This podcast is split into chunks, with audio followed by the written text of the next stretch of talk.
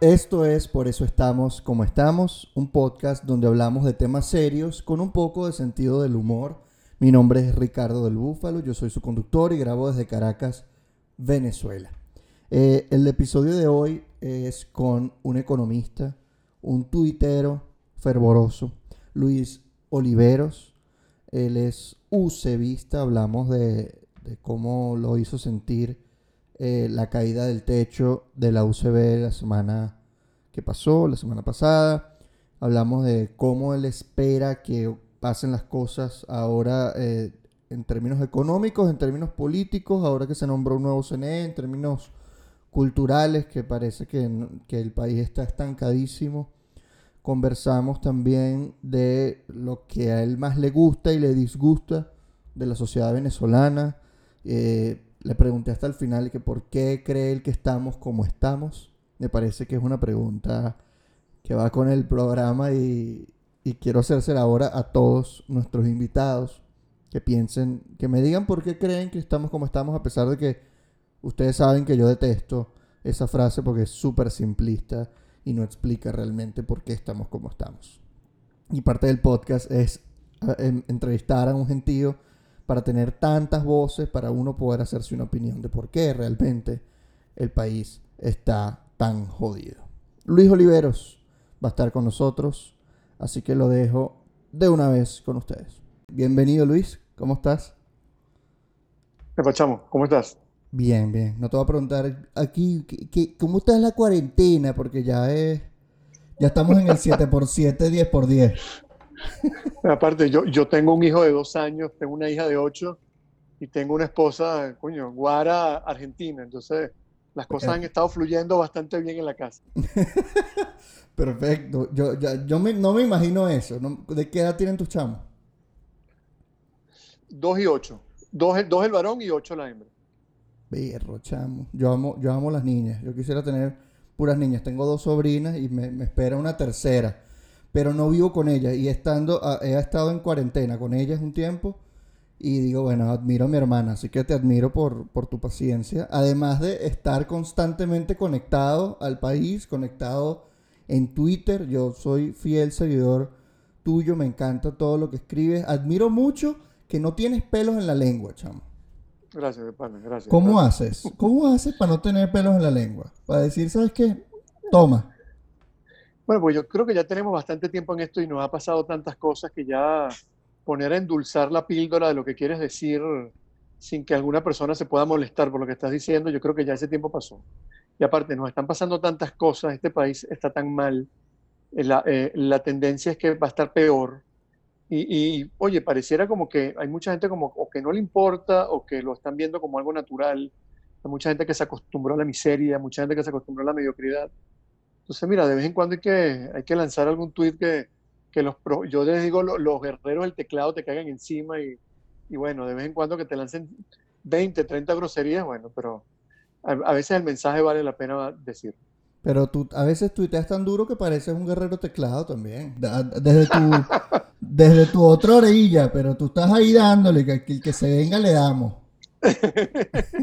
Yo creo que al final todos los que estamos en Twitter somos, de alguna forma, somos guerreros, porque estamos, tenemos, tenemos nuestras peleas particulares o, las estamos iniciando o, estamos buscando la forma de, agravar este, la discusión.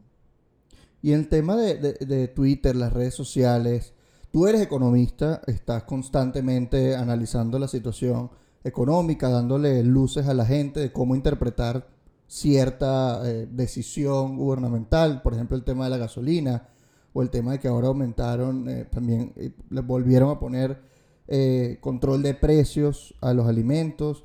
¿Cómo interpretas la situación actual? Estamos ahorita ya en mitad de junio de 2020. ¿Cómo interpretas la situación del país? ¿Hacia dónde va? ¿Va a haber elecciones pronto? ¿Qué, ¿Qué crees por las decisiones que se han tomado? ¿Cuál es el, norte tanto del gobierno como del país? ¿Cómo, cómo crees que lo están llevando? Mira, chamo, eh, eh, esa pregunta, hoy casualmente la hablaba con un amigo que está en España y me preguntaba qué va a pasar en Venezuela. Y le dije, mira, saber qué va a pasar en Venezuela en este momento sería maravilloso saber lo que va a pasar para la semana que viene. entender un poco este país ha costado, a todos nos ha costado. Este, tienes un gobierno, por un lado, que está haciendo su mejor papel, que es mantenerse en el poder, y usa todas las herramientas que tiene a su disposición para hacer. Eh, si tiene que pisar a Ricardo, si tiene que pisar a Luis, si tiene que pisar a, Luis Carlos, si tiene que pisar a quien tenga que pisar, lo va a hacer porque eh, el objetivo es claro. Y para eso está trabajando y nos han enseñado que son buenos en ese objetivo, mantenerme, mantenerse en el poder. Por otro lado, eh, y ojo, eso significa que aunque yo sea muy socialista, tengo que volverme pragmático en tema económico en algunas cosas, bueno, lo voy a hacer. Si tengo que, que cobrarte la gasolina a 0,50 dólares el litro, te la escondo unos días para que después tú me pidas a mí que me te la venda barata barata entre comillas en 0.50, ¿no? Entonces, cuando la gente la pagó a 0.50 era una maravilla porque la venía a pagar a 2 dólares mucha gente o 3 dólares. Entonces, y eso en Caracas, eh, de Barquisimeto que tenemos familiares y tenemos amigos, la cosa es un desastre y mientras más te alejes de Caracas la cosa es peor. Por otro lado, tienes una posición que no es una, eh, no, no estoy inventando el agua tibia, no es una posición monolítica, no es una posición con un líder espiritual único, a pesar de que haya partidos políticos que tengan tal vez líderes espirituales o únicos. Chico, no me, no me hables así, no me hables así. no, me digas esas cosas, que yo me altero y me da una cosa. bueno, pero ciertamente es una posición que no le ha tocado fácil, una posición que ciertamente eh, juega a ser democrática en un, en un, país donde ser democrático eh, no, no, da, no genera beneficios más allá de eh, un tema de integridad, ¿no? Pero no te genera poder o no te ayuda a, llegar al poder. Y en el camino tienes una crisis económica generada por un gobierno que hizo las cosas muy mal desde todo punto de vista, no solamente Maduro, sino, sino Chávez, nos dejó con la peor crisis económica de la historia, no solamente de Venezuela, sino de América Latina. Tú agarras cualquier país de América Latina, Nicaragua, la Nicaragua de los sandinistas, que tuvieron seis años en hiperinflación, no tenían este tema de recesión, que tenemos nosotros actualmente en plena guerra, una guerra interna, ellos no tenían ese problema que tenemos nosotros. Eh, la Argentina de, después de Menem, o la de antes de Menem, o, o, la, o la Perú antes de Fujimori, por ponerte ejemplo, nunca vivieron las crisis que vivieron nosotros. Entonces, ciertamente Venezuela está con un problema político muy grande, un problema social muy grande, donde la pobreza crece a pasos agigantados, donde cada día hay más pobres, donde Venezuela es una fábrica de pobreza, donde yo estoy convencido que cuando esto se medio normalice, desde el punto de vista de los vuelos, aquí vamos a volver a ver una diáspora como la que vimos en años anteriores, porque la gente va a salir corriendo. Este, y ciertamente la situación va a estar muy difícil, ¿no? Porque aunque hemos visto una mejora en el tema de eh, lo que es el, abastecimiento, porque no podemos decir, no podemos mentir que ahorita ya hay escasez, no hay escasez. Tú vas a cualquier abasto y consigues cualquier cosa. Este, hasta hay tiendas que te llevan delivery a la casa, por ejemplo. Tal cual, pero, pero, ciertamente la, la, situación es muy delicada, ¿no? Eh, eh, la calidad del trabajo no es buena, eh, el, el, ingreso promedio del venezolano es muy bajo, este, la calidad de vida del venezolano es mala, es muy mala, la calidad de los servicios también. Entonces, ciertamente pareciera que Venezuela, Paula, inexorablemente va a seguir este, este, este deterioro la crisis económica va a continuar, la crisis política va a continuar, porque las crisis políticas se resuelven en elecciones y no pareciera que en Venezuela eso sea una, una variable a tener en cuenta, por lo menos en el corto plazo, a menos que ocurra un milagro de aquí a diciembre, donde seguramente tendremos elecciones. Entonces, mira, el panorama para mí, eh, eh, y creo que no soy para nada este, alguien nuevo que te está diciendo eso, sobre todo economista, te dice que el panorama es muy malo mm. desde todo punto de vista. Eh, y yo te diría que la única, tal vez, y aquí voy, a, aquí voy a pecar de ingenuo, pero tal vez uno pensaba que, mira, eh, gobierno y oposición hablando para nombrar un CNE, para ver si había ciertas condiciones para una elección, ojo, te, estoy siendo un poco ingenuo. Bueno, mira, llegar a un acuerdo para un CNE, llegar a acuerdo para algunas elecciones, llegar a un acuerdo para algún tipo de leyes que, que se necesiten para cambiar, por lo menos desde el punto de vista petrolero, algunas cosas. Eso yo creo que se dinamitó con, eh, con, la, con la decisión del Tribunal Supremo y de este, y de este, este, de este nuevo CNE.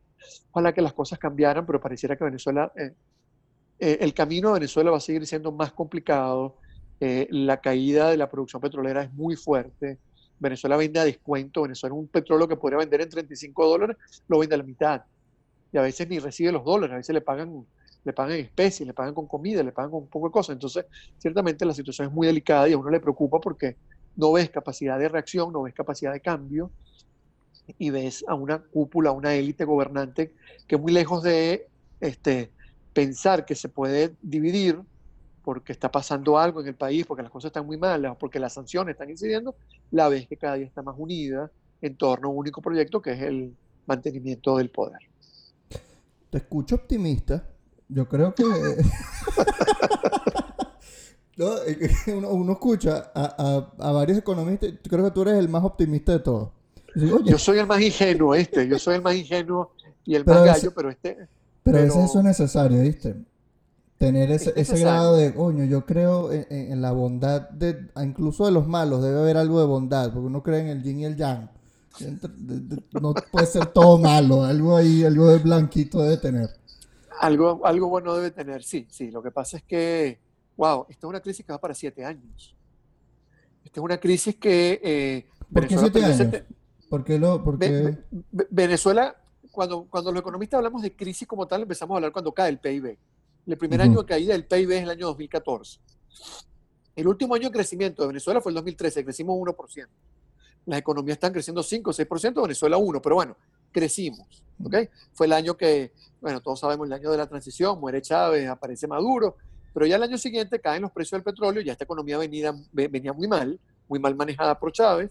Chávez hace todo lo posible por ganar las elecciones enfermo le, le queda Maduro, Maduro no le para a la economía, a pesar de que le presenta un tremendo plan económico, todo eso no. Él lo que hace es tratar de fortalecerse desde el punto de vista político y la economía empieza a caerse y viene una caída fuerte de los precios del petróleo, pero ya esta, ya esta economía venía pistoneando, como decimos en criollo, ese carro venía pistoneando y la, y la caída de los precios del petróleo lo que hizo fue, bueno, ese, eh, eh, la, bajada de tazón y sin freno. Pues. Y aquí empezamos a caer desde el 2014 hasta la fecha, una caída como nunca hemos visto, como, como te dije, no solamente en Venezuela, eh, sino en la región. Si tú agarras y dices que la economía venezolana en el año 2013 era un 100, 100%, Venezuela cierra este año niveles de 25%. O sea, en, en ese trayecto hemos perdido 75% del tamaño de la economía. Yo pongo un ejemplo, agarra una torta, divídela en cuatro, esa es la economía en el 2013, quítale tres pedazos, un solo pedazo de la economía en el año 2020.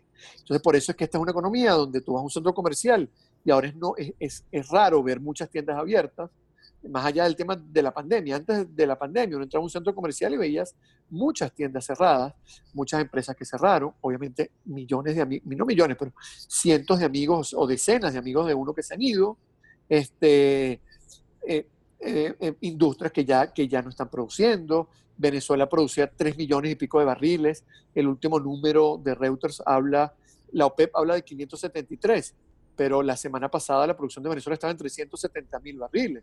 Estamos hablando que Venezuela en cuestión de 10 años está produciendo el 10% de lo que producía eh, de, petróleo y eso es prácticamente la única industria que produce divisas en Venezuela. Entonces tiene una economía muy pequeñita, tiene una economía con muchísimos problemas, una economía donde tú entras a un banco y no sabes bien qué vas a hacer porque no hay absolutamente nada que hacer en un banco. Este, vas por lo menos a una, a una a, a, ¿qué te digo yo? A unos restaurantes, ahora tú ves los restaurantes llenos, pero es que ahorita debe haber el 20 o el 10% de los restaurantes que había hace 10 años en Venezuela. Entonces la gente pasa y ve cuatro o cinco carros en un restaurante y dice, están full. Pero, pero ¿cuántos restaurantes quedan en Venezuela? Este, antes uno encontraba muchísimo tráfico en Caracas en Barquisimeto nunca había tráfico, pero en Caracas, en Caracas siempre, siempre hay tráfico. Ahorita, ahorita más allá de la, de la, pandemia ya no hay tráfico y más aún ahora con el tema de la gasolina, la gente no puede darse el lujo de, de, estar paseando. Entonces, es una economía muy diferente, una economía que se está pareciendo, mucha gente se pone brava conmigo, sobre todo mis amigos chavistas, a que Venezuela se está pareciendo a Haití. Venezuela es la nueva Haití de, de la región. Venezuela es más pobre y vamos a ser más pobre que Haití y que Cuba. En Haití, Cuba no hay los problemas que tiene, que tiene Venezuela actualmente. ¿Hay posibilidades de revertir esto? Obviamente, claro que sí, pero necesitas, necesitas un cambio político. Con un cambio político, si un cambio político, seguirás teniendo sanciones, seguirás teniendo gente tomando decisiones equivocadas, una economía que no genera confianza, una, una, economía que no te genera reglas del juego clara para, para tu invertir. ¿Quién invierte en Venezuela hoy, más allá de montar un bodegón que son cuatro mesas y dos sillas y dos chamas bonitas que te vendan unas Nutelas ahí? Es muy difícil estar vendiendo, este, estar invirtiendo en Venezuela más allá de que tengas seguro un proyecto y que le vayas a ganar mucha plata. Porque tienes que, tienes que exigirle mucha plata de ganancia a un proyecto en un sitio donde hay tanto riesgo. Entonces, ciertamente es complicado. Los problemas económicos y sociales en Venezuela están bastante complicados. Luis, hay algo que yo no he terminado de entender y creo que eh, probablemente mucha gente tampoco. Es por qué destruyeron la industria petrolera si era la gallina de los huevos de oro. O sea, con la industria petrolera el país estaría mucho mejor y seguirían en el poder probablemente de una manera mucho más autoritaria pero menos dictatorial como han tenido que eh, eh, aplastar al país para poder mantenerse en el poder. Entonces, ¿por qué lo hicieron? ¿Fue una decisión eh, premeditada, planificada? Esa es la pregunta. ¿O no? Mira, esa es la pregunta que yo le he hecho a, a, a conocidos chavistas. Le digo, tú no tocabas PDVSA, la dejabas produciendo 3 millones y hoy tuvieras 70% de la población aplaudiendo por lo menos a, Maduro diciendo, Maduro lo estás haciendo bien, o bueno, vamos mal pero vamos bien, o, me resteo contigo, ese tipo de cosas. Y aparte tuvieras, seguirías teniendo poder para seguir este, metiéndote en la economía argentina, en la economía boliviana, la economía chilena, etcétera, etcétera. Mira, la respuesta que yo tengo, y nosotros hemos escrito al respecto, y la respuesta que uno tiene es que el proceso revolucionario de destrucción institucional, que empieza por tratar de hacerse el control de PDVSA para tener los ingresos, los ingresos en divisa, para tratar de meterle mano al Banco Central y a las reservas internacionales, para tratar de, que PDVSA le vendas, le venda, este, cambie la manera en la cual estaba vendiendo petróleo y empieza a venderle a, los chinos y a la India y menos a Estados Unidos, donde eh, los huevos de la canasta que los tenías en Zulia, en Monagas con crudo liviano pasaran a, la, a la a el tema a la faja petrolífera donde hay petróleo pesado, pero bueno, esa era la obsesión de, Hugo Chávez, era que la destrucción institucional ya estaba tan bien montada que inexorablemente le iba a llegar a PDVSA, que inexorablemente la, la extracción de recursos que le estaba haciendo a PDVSA era tan grande que ahí tienes por lo menos un resultado de unas refinerías en el piso unas refinerías que deberían producir más de 100 mil barriles, 200 mil, 250 mil barriles de gasolina para sobreabastecer la demanda actual, la demanda interna, hoy apenas estarán produciendo como, muy optimista 40 mil, 50 mil barriles diarios hoy de gasolina. Entonces, mira, este, yo creo que al final el mismo proceso se comió a instituciones como PDVSA, a instituciones como el Banco Central, al país en general, a las a la Universidad Central de Venezuela. O sea, al final e, es, como, como el barbarazo. Bueno, esa destrucción institucional encabezada por Hugo Chávez y potenciada por Nicolás Maduro, y se, se tenía que llevar a, a, organismos o a este, entes tan importantes como PDVSA. Vi que tuiteaste sobre el techo de la UCB que se cayó. Eh, eh, tú eres UCBista, ¿no? Sí, chamo. Soy, soy UCBista, doy clases en la UCB, hice un posgrado en la UCB, a todos nos duele. Oye, ojo, a ver, eh, se quemaron la biblioteca de la UDO, a todos nos tuvo que doler también, Y obviamente eres UCBista, te duele que el techo de la universidad se caiga, pero ¿sabes? Lo más, lo, más trágico es que, no, es que no nos extraña. Dar clase en la, en, la, en la, central, yo he salido a las 7 de la noche de la central y estás rezando porque te, te pueden meter un tiro, te van, a, te van a robar el carro, sea, la universidad cambió, la universidad que nosotros, que nosotros vivimos, que yo viví, yo soy mucho mayor que tú, que yo viví, eh, no es la universidad, y ojo, ya estaba bastante deteriorada, no es la universidad que tenemos y que uno puede ir actualmente. O sea, dar clases eh, eh, es un desafío, no solo desde el punto de vista del, del, dinero, uno lo hace por amor, pero es dónde te vas a parar, qué te vas a encontrar cuando llegues al aula, si el aula no está cerrada, los baños pueden tener una semana o dos semanas que no los limpian, eh, y así te puedo ir, o sea, la, basura puede tener un mes que no la recogen. Yo he estado dando clases y al lado hubo un atraco y robaron a todo el salón, y cuando y la gente de seguridad llegó a la hora, y estamos al lado, estábamos al lado de, eh, de, la gente de seguridad y se tardaron una hora en subir un piso. Eh, son muchas cosas que han pasado en la universidad, pero uno al final empieza a entender ¿Qué es lo que está pasando? Y más allá de la destrucción de la universidad, que tiene muchos, años, también tienes una cúpula política que lo que le interesa es que haya un pueblo que no le meta mucho la educación, porque una, un pueblo eh, sin educación es fácilmente manipulable y fácilmente le puedes decir lo que, va, lo, lo que a hacer. Te insisto, a uno le duele mucho lo que está pasando con la educación en el país y eso de la, de la central lo vamos a seguir viendo. Lo, es, va a ser algo común. Comentaste algo que para mí es clave y es que, que lo que molesta o lo que duele es que no nos extrañe que ese tipo de cosas pasen. ¿Qué, ¿Qué, opinas tú cuando la gente dice, pero ¿por qué se sorprenden si era obvio que eso iba a pasar? Yo creo que aunque ya sabemos que va a pasar, aún hay que sorprendernos. Claro, claro, sin duda. La capacidad de, de sorpresa no puede, no puede cambiar. Oye, eh, te robaron porque saliste con, con el iPad en la mano, con el teléfono en la mano. Pero es que eso es lo que no debe ocurrir. ¿Por qué me van a robar a mí? Este, le quitaron los partidos políticos Acción Democrática y a PJ. Bueno, ¿y, que se, y de qué se sorprende? De eso te tienes que sorprender. Si tú perdiste la capacidad de asombro ante esa cosa, bueno, eres, eres un zombie. Y te digo, yo, yo fui a Cuba, una, yo fui a Cuba hace 12 años, algo así, fui a Cuba. Fui con mi esposa, estábamos re, recién casados, no fue la luna de miel, por cierto. pero, pero, pero fuimos a conocer un poco, lo, y fuimos un grupo a conocer cómo era Cuba, a, a ver qué es lo que estaba pasando. Y ojo, tú veías allá unas cosas que las estás viendo ahorita de manera, de manera ba, ba, ba, bastante clara, pero una de las cosas que te, que te, llamaba la atención es ese cubano que parecía un zombie en la calle, que prácticamente nada lo preocupaba, que prácticamente nada lo, lo, lo, lo sacaba de esa, de esa tranquilidad de zombie y que por lo menos después en la noche se iba al malecón a caminar, a, hablar con sus amigos, a bailar, y después llegaba la policía y lo sacaba y se iban tranquilamente a sus casas. Ese cubano que a las 4 de la tarde salía del trabajo como un borreguito directo a su casa sin quejarse, sin ponerse bravo, sin nada. El, el, el cubano parece un zombie. Y yo, y, yo, y, yo, y, yo, y yo tengo mucho miedo que en Venezuela ya estemos así. Eh, eh, acabaron con Acción Democrática, le dieron Acción Democrática a otra persona. Bueno, era, era lo esperado. Eh, el Banco Central tiene dos años que no publica la cifra de, de, balanza de pago y de PIB. Raro es que lo publicaran. No. Nosotros tenemos que seguir peleando por un país diferente al que tenemos actualmente, con todos los peligros que significa eso en un país como Venezuela, con un régimen autoritario como el que tenemos en Venezuela. Pero tienes que seguir teniendo eso, porque si no, caes en un, sueño como de zombie. Y ya ahí eh, ya estás en otro nivel. ¿Tú crees que la dolarización del año pasado o la bodegonización del país hizo que nos empezáramos a zombificar? Porque un momento hubo como una calma. Mira, eh, a ver, eh, ciertamente veníamos de, de, tiempos muy malos y la gente llegó como noviembre, diciembre, cobraron sus utilidades y la gente dijo, yo tengo ganas de gastar algo en mí no voy a pararle al tema político, porque el tema político no lo, van, no lo van a resolver, estos tipos no lo van a resolver.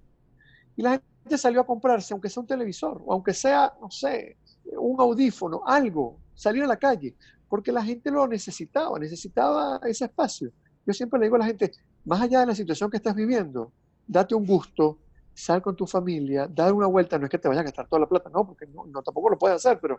Y la gente salió a darse un gusto me llama, yo, yo fui, yo pasé por una, por una tienda famosa por ahí por las Mercedes, estaba nueva y habían como 40, y, yo, eh, un amigo estaba adelante en el carro y yo, y yo estaba atrás. Había como 40 personas adentro, se veía mucha gente, pero 40 personas, no había mucho más de eso, comprando televisores. Y un amigo me dice, viste, comenzó la bonanza. Le digo, eh, eh, si una bonanza son 40 personas, ¿cuánto es el total de la población para que 40 sea una bonanza? Tú lo que estás viendo es una tienda que el mall está vendiendo más barato que Amazon, porque en, este, este país de tantas distorsiones y de cosas raras, le quitaron este, los impuestos de entrada, los aranceles a las importaciones, y la gente se está aprovechando para traer cosas. Bueno, ese tipo trajo 100 televisores, 1000 televisores, los está vendiendo a un precio parecido al de Amazon y la gente está aprovechando. ¿Es eso una bonanza? No, eso no es ninguna bonanza. Ahí no se está generando ningún valor, ni se está haciendo nada. Ni... Eh, ¿Cuántos edificios hay en las Mercedes que están vacíos? De noche, yo digo a la gente de noche, pasee por su urbanización y vea cuántos apartamentos de su edificio están vacíos. Y después saque cuentas cuántas empresas funcionaban cuando usted estaba estudiando o que usted recuerde cuántos están funcionando actualmente. Cuántas personas le, quieren le, dicen que se sienten cómodos en Venezuela y cuántas personas se quieren ir este, ahora. Eh, eh, eso, fue, eso fue como un down, diciembre, tenemos ganas de celebrar, de, de, darnos un gusto, pero ya tú veías Caracas en enero y en febrero y era la Caracas, una Caracas pobre, una Caracas lenta, que empieza otra vez una actividad económica lenta, pero que la gente necesita resolver su problema, porque más allá de que tú y yo tenemos alguna afinidad política, nosotros no podemos estar esperando que venga alguien de la oposición a resolver estos problemas, tenemos que ver cómo hacemos para resolver nuestro ingreso.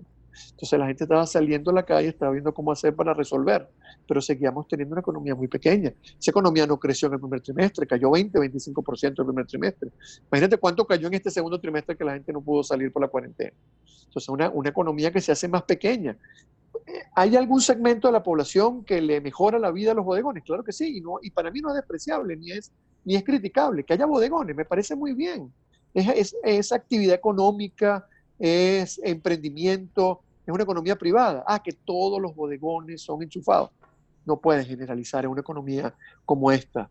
Este, que la, la, única, la única gente que tiene, los que compran ahí son los que tienen dinero solo. Bueno, habrá gente que habrá ahorrado 10 dólares y fue a comprarse unos chocolates para regalárselo a sus hijos. Yo no puedo decir que una persona que esté comprando unos chocolates sea un millonario.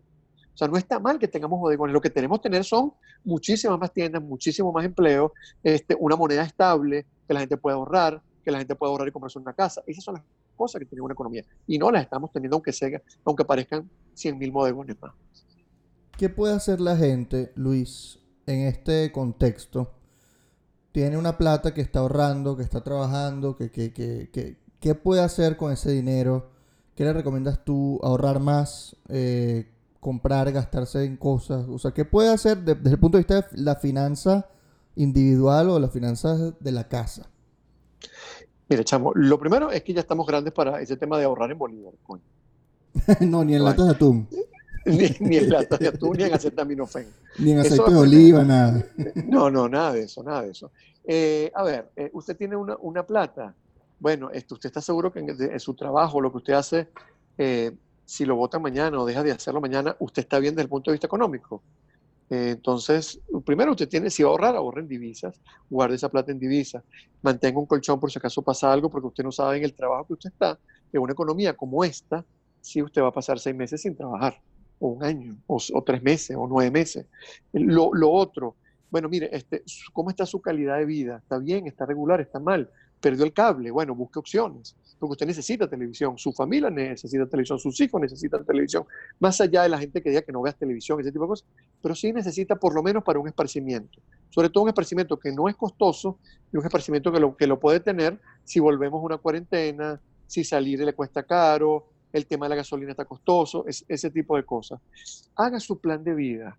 Eh, ¿Quiere estar en Venezuela? No, se quiere ir. Bueno, entonces empieza a ahorrar esa plata, empieza a pensar en qué va a hacer. Una de las cosas que le dice uno a la gente es, invierte en ti mismo. Este, ya te graduaste, ya hiciste el posgrado, estás estudiando un idioma, eh, fuiste al médico. Eso es importante, ¿no? Este, te hiciste el examen de sangre, eh, tienes, tienes, un seguro. En Venezuela eh, hay, hay, que tener un seguro, este, ir a una clínica es un problema. Entonces, mira, yo creo que hay un checklist de cosas que la gente tiene que tomar en cuenta. La gente ha vivido demasiadas cosas. O sea, decirle a la gente, bueno, mira, cuando vayas al supermercado, revisa los precios. Ya la gente tiene un PhD en cómo hacer eso. La gente tiene un PhD en revisar los gastos, en si tengo un pantalón, ¿para qué me voy a comprar otro pantalón? Si tengo dos pantalones, ¿para qué me compro un tercero? Este, esos zapatos están feos, bueno, pero todavía me sirven y los puedo usar por lo menos tres, cuatro meses más. Así que voy a darle largas al asunto. E, ese tipo de cosas la gente las tiene muy claras, pero bueno, es el, el paso de, este, no, mira, eh, por lo menos hay un, hay un banco en Venezuela que no me va a ver a la cuenta de ahorro. Y tú te vas a molestar porque no te una cuenta de ahorro en bolívares. O sea, no pierdas el tiempo en eso pierde el tiempo en ver cómo hace para abrir una cuenta en divisas en un banco que te genere confianza y que tú puedas depositar tu plata ahí, para que no tengas esa poca plata debajo de un colchón. Esas son las cosas más efectivas, que te puedas ir después y tengas esa plata ahí. Este, que tengas una, una tarjeta de débito que te pueda resolver tu problema. Esas son decisiones que la gente tiene que tomar. Un seguro, pensar en invertir en uno si la gente se va o aquí mismo, porque la competencia va a ser muy fuerte. Este, voltearse y ver cómo está la familia darle un cariño a la familia, este, sacarlos de vez en cuando, estar juntos, vivir momentos de calidad, porque en este momento de crisis la familia es el respiro y adicionalmente es el sitio donde tú más tienes que cuidar a la gente. Y si se le hace difícil abrir una cuenta en divisas, ¿tú recomendarías la criptomoneda? ¿Tú confías en las criptomonedas? Mira, eh, sí confío, pero eh, eso no es... Eh, eh, este, yo le digo a la gente que no, que no se enrede tanto. Primero busque su cuenta, después vea lo de las criptomonedas, porque la gente no, a la gente le cuesta el tema de las criptomonedas, no está para todo el mundo. Eh, eso hay como un, un, algoritmo que este, entonces es un precio que es muy volátil. Eh, el Bitcoin un día vale 7 mil dólares y otro día vale 10 mil. Entonces la gente, coño, me volví millonario, oh, perdón, perdón por la grosería, o concha, le perdí, perdí un realero. Entonces yo le digo a la gente que primero vaya, vaya escalando, vaya haciendo, vaya, vaya, vaya estudiando. Pero meterse con criptomonedas, si tú no sabes bien, no tienes el estómago para aguantar vaivenes, eh, es un poco complicado. Además, claro, estamos en Venezuela, todos aguantamos vaivenes todos los días, pero, pero que tu patrimonio esté ahí es, eh, difícil. Hace rato comentabas el, tema de, de, que te da miedo que nos volvamos una sociedad zombie. Creo que esa apatía zombie tiene que ver más con el comunismo que con que con cómo somos como venezolanos. Pero yo quisiera saber, para ti, ¿cuál es la mayor virtud y al mismo tiempo la, el mayor vicio o lo que más te disgusta de los venezolanos, de, la, de como sociedad? O sea, lo que más te gusta y lo que más te disgusta. Mira, yo, yo tengo un amor-odio con, con, ese tipo de cosas, ¿no? Porque yo estoy en una cola y yo siempre estoy esperando que venga un compatriota colease. Eso, eso a mí me, me, me, me pone mal. Este, un compatriota de, de, su madre. Un compatriota de su madre. ese, ese, ese tipo que llega y se las da del vivo, la viveza criolla es de las cosas que más me molesta en la vida. O la persona que te decía, Ricardo, yo me merezco una gasolina barata. Pero ¿por qué te mereces tú? ¿Qué, ¿Qué te va a merecer tú? No, es que yo nací aquí, bueno, ¿y qué, ¿y qué importa? O sea, tú tienes que trabajártelo para hacer eso, tienes que hacer méritos para eso. Ese tipo de cosas el venezolano a me, me, me molestan enormemente, ¿no? Eh, oye, virtudes, que más allá de que a veces uno le puede molestar los chistecitos todo el tiempo, me parece que es una manera como de, de bajar un poquito el, el, el, nivel de estrés, ¿no? Como que, bueno, Ricardo, las cosas están mal, pero vente para mi casa y nos tomamos una birra. Oye, este, uno siempre puede encontrar a alguien que te diga ese tipo de cosas. O, bueno, mira, este, podemos estar peor, mira, mira, mira en Miami, hoy, hoy consiguieron 3.000 casos en, de, de COVID allá, eso lo van a volver a cerrar. Entonces tú dices, bueno, está bien. Vamos a alegrarnos porque el otro le va mal. Hay mucha gente que es así, ¿oíste? Entonces sí, tú dices claro. como que, bueno, el, venez el, venezolano trata de sentirse bien y, eso, eso es bueno, pero yo creo que el venezolano, le, y yo creo que ese, ese, ese conformismo, ese, ese servicios públicos baratos, ese, ese el especulador. Ricardo, ¿cuánto cobras tú por, por, por, por ir a, a, a mi compañía? X dólares, eres un especulador. Pero ¿por qué es un especulador? Es su trabajo. Tú decides si lo compras o no. O Luis, ¿cuánto? Tanto. Eres un especulador. Estás abusando. Es mi trabajo, yo decido cuánto vale.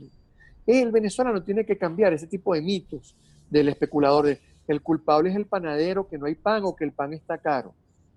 Porque no hay mil panaderos y yo decido a cuál comprarle. No que ese es el panadero culpable, no. O el tipo del, del, del, del abasto. O eh, déjame ver en cuál línea aérea voy para Barquisimeto. Wow, me cuesta 100 dólares el pasaje, pero ¿por qué? Son unos ladrones. Es la única línea aérea que hay. ¿Y por qué es la única línea aérea que hay? Bueno, porque se han creado los incentivos nefastos para que solamente haya una línea aérea. Entonces, mire, yo creo que el venezolano como sociedad tiene que cambiar y ojalá que esta crisis, tanto golpe que se ha dado, haya aprendido la lección. Y aquí, aquí no estoy hablando de que, oye, tengamos una economía de mercado, no, pero que tenga, que, que, esa, que esa mente se abre, tú hablabas del tema del comunismo, este, todas las cosas malas, negativas del comunismo, del socialismo, pero de esta misma sociedad que se creía dueña de, de, todo, que se creía con derecho a viajar a Miami con dólares preferenciales. Eso no es socialismo, eso, eso es vagabundismo, eso es sinvergüencismo, eso es, eso es ser, bueno, esas son las cosas que de verdad me molestan más del venezolano, que este, me molestan enormemente. Y bueno, la capacidad también del venezolano para, para emprender, hay que reconocerlo, el venezolano es emprendedor. Eh, y, y, Barquisimeto es uno de los, uno de los, una de las ciudades, una de las ciudades, y el estado Lara en general, uno de los estados donde más emprendimiento hay, tal vez porque ese estado no tiene recursos naturales como tienen otros, entonces le ha tocado trabajar y echarle pichón. Pero en líneas generales, el, el, el, venezolano es emprendedor y eso es bueno, ¿no? Tal vez emprende eso de que le gusta, a, a, yo tengo un amigo que dice, bueno, el venezolano es emprendedor que hasta le gustan los esquemas piramidales, bueno, pero, pero, pero, más allá de eso y de ese tema de, de, de los chistes, el venezolano le, trata de, salir adelante. Lamentablemente nos han tocado unos, tiempos muy difíciles, nos ha tocado un sistema, un sistema muy difícil, nos ha tocado una élite gobernante muy complicada. Y, y, bueno, ojalá que el venezolano no solamente salga de esto, sino que salga bien, que haya aprendido la lección para que no vuelva a caer y que todo ese empuje que trae, todas esas ganas de trabajar por el país, se vuelvan este, en un futuro cercano y, se, y, oye, y que podamos tener un país muy diferente al que tenemos actualmente. Luis, este programa se llama Por eso estamos como estamos. Y básicamente eh, eh, lo que busca es, ¿sabes? Encontrar causas de por qué llegamos a esta situación. A, pesar de que yo odio la frase, porque la gente siempre la usa para acusar a otro. Igual yo, brother. Igual yo, te iba a decir. Ya la detesto. Yo detesto esa frase y la idea de este programa es hackearla y, y volverla ñoña. O sea, es como, es un rompecabezas, hay que despedazar las piezas y dejarlas en, lados distintos para que más nunca la usen, para que más nunca sirva. Pero si yo te tuviera que preguntar, ¿por qué crees tú que estamos como estamos? Sin dar una sola respuesta simple, ¿qué dirías? Que yo creo que el, venezolano, eh, ante. Eh, a ver, el venezolano fue muy ingenuo y creyó que el proyecto político que le estaban implementando no, no iba a generarle los problemas que le está generando.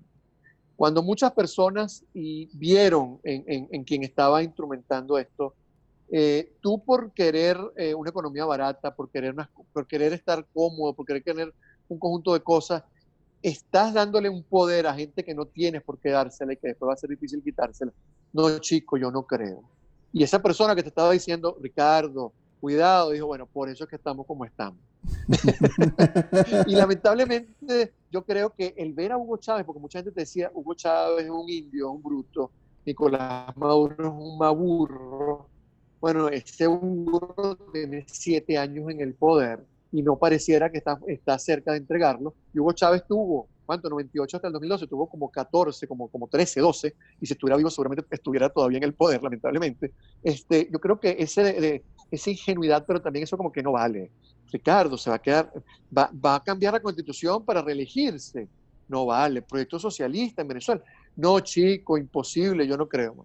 Por eso que estamos como estamos, o a mí me horrible también la frase.